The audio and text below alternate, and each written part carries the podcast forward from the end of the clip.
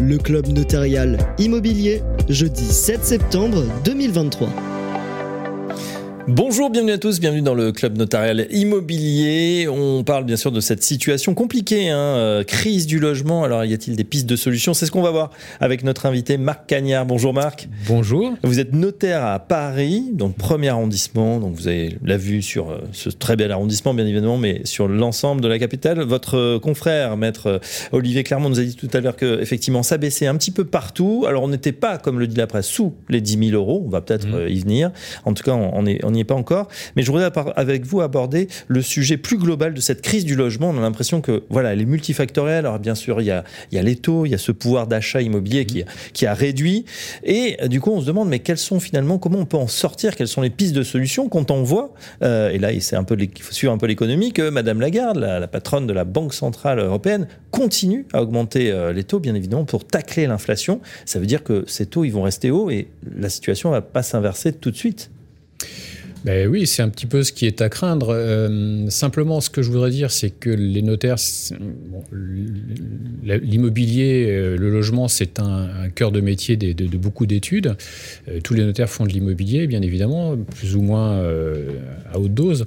Mais peu importe, ça fait longtemps qu'on appuie sur le klaxon pour dire qu'il y a une crise qui va arriver.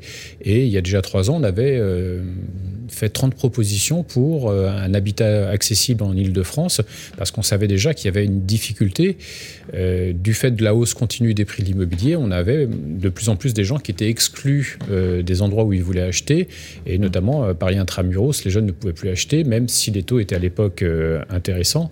Mais maintenant, c'est quasiment mission impossible.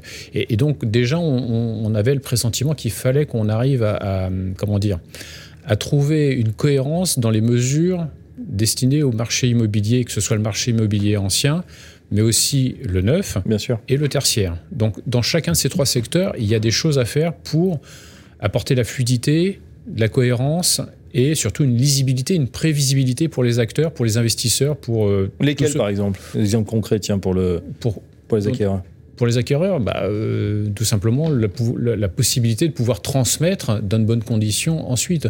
Parce que, euh, alors, je ne sais pas quelle, quelle, proposition on pourrait euh, prendre, en, mais, mais, vous savez que par exemple, pour sécuriser l'emploi en France, vous avez ce qu'on appelle le pacte du travail pour les entreprises. Oui. C'est-à-dire qu'on permet à un entrepreneur, lorsqu'il quitte la tête de son entreprise, de pouvoir la transmettre dans le, au sein de la famille et en conservant euh, l'outil économique et donc les emplois.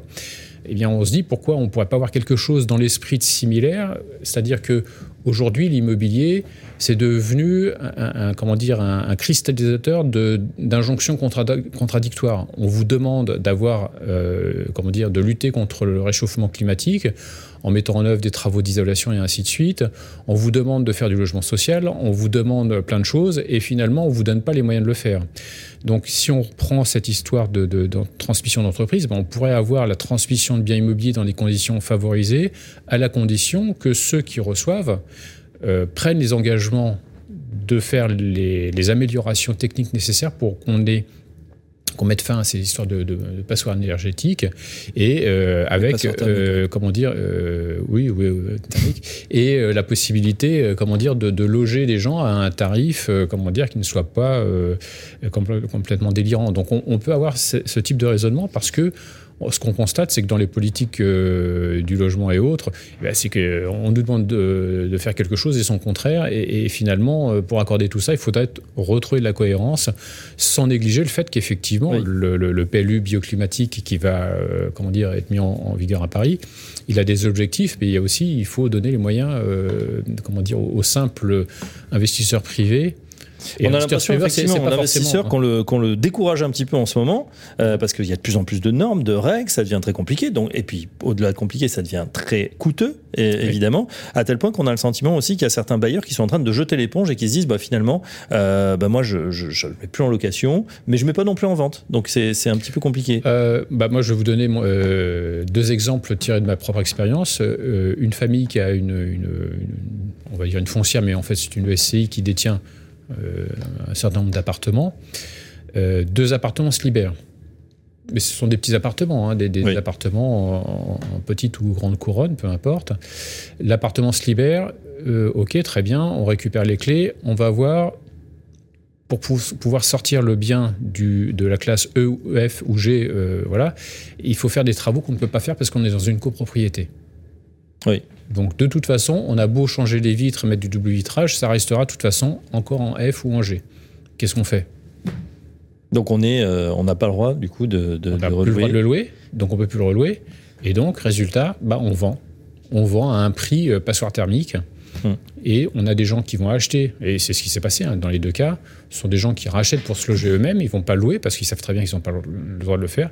Ils vont se loger eux-mêmes, mais sans avoir fait les travaux pour sortir, euh, comment dire, du classement négatif de- de- de- du DPE. Donc, on, on voit bien que là, on, on a à la fois une demande de, de lutter contre le changement climatique, mais on ne s'en donne pas les moyens.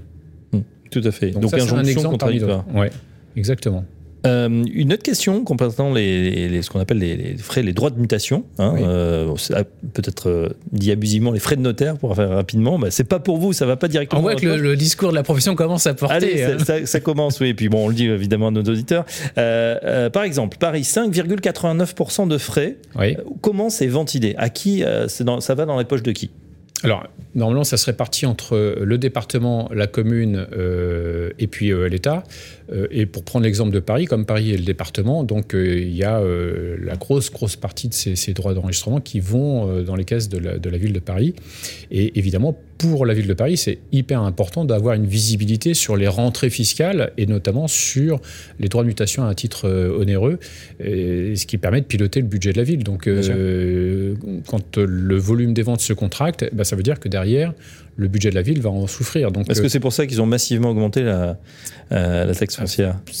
Je sais pas, je sais qu'elle a augmenté. Ah bah 60%, ouais. Oui, oui, Elle a augmenté, je vous confirme. je, je sais bien, mais bon, euh, d'un autre côté aussi, euh, la taxe Mais ça se, voit, ça se voit dans beaucoup de villes, hein. c'est-à-dire que euh, ce que vous nous dites, c'est effectivement, parce qu'on peut se poser la question, effectivement, avec cette contraction, on va se dire à un moment, cet argent, il va manquer. Alors peut-être qu'on a eu des années exceptionnelles, 2020, 2021, 2022, euh, mais là, sur des Mais- mais projections c'est- de c'est budget, ça ça, que- risque d'être C'est compliqué. pour ça que quand on réfléchit à améliorer la situation du logement en Ile-de-France, on le fait pour évidemment les gens qui cherchent à se loger, mais aussi pour les collectivités qui ont besoin de cette rotation, de, de- ce flux qui permet justement d'alimenter les caisses des collectivités. Parce que si ensuite vous n'avez plus les moyens de mener les politiques euh, diverses et variées, c'est bon, euh, un préjudice collectif. hein.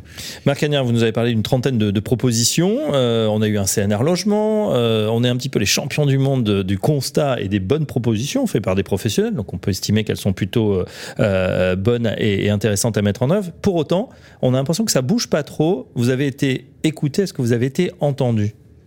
Hélas, non.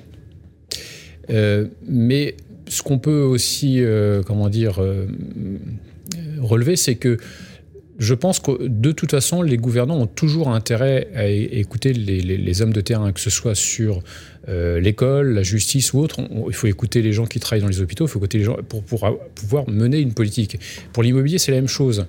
Et et c'est la raison pour laquelle euh, l'Alliance des professionnels de l'urbanisme et de l'immobilier va faire des propositions communes. Oui. On, on aura les architectes, on aura euh, les promoteurs, on aura les agents immobiliers, on aura les notaires, et on va tous ensemble porter des propositions pour montrer que il y a un constat qui existe et il y a des solutions qui existent, mais qui viennent des professionnels eux-mêmes du terrain et qui ont euh, évidemment l'habitude de voir ce qui bloque dans les, dans, dans les transactions ou dans le, marché. Euh, dans les études de notaire, on rencontre tous les jours les maires de collectivités, des acquéreurs, des locataires, des vendeurs, des, syndics de copropriété, euh, des banquiers. Et donc tous les acteurs de l'immobilier, on les voit défiler, on, les écoute, on, comprend ce qu'ils nous disent et, sur les choses qu'il faudrait modifier pour pouvoir justement dénouer les nœuds qui freinent euh, la, la fluidité de ce marché. Eh ben voilà, les points de friction sont identifiés. Euh, en tout cas, vous avez les, les pistes de solutions, c'est tant mieux. On espère maintenant que peut-être le nouveau ministre euh, du logement On va essayer de le rencontrer en tout cas pour Voilà. voir si euh, il est, comment dire, attentif à- à- au discours en tout cas des, des- des hommes du terrain. Affaire à suivre en tout cas. Merci Marc Cagnard. Je rappelle que vous êtes notaire à Paris et à très bientôt Merci sur Radio beaucoup. Imo. Le club notarial immobilier, jeudi 7 septembre 2023.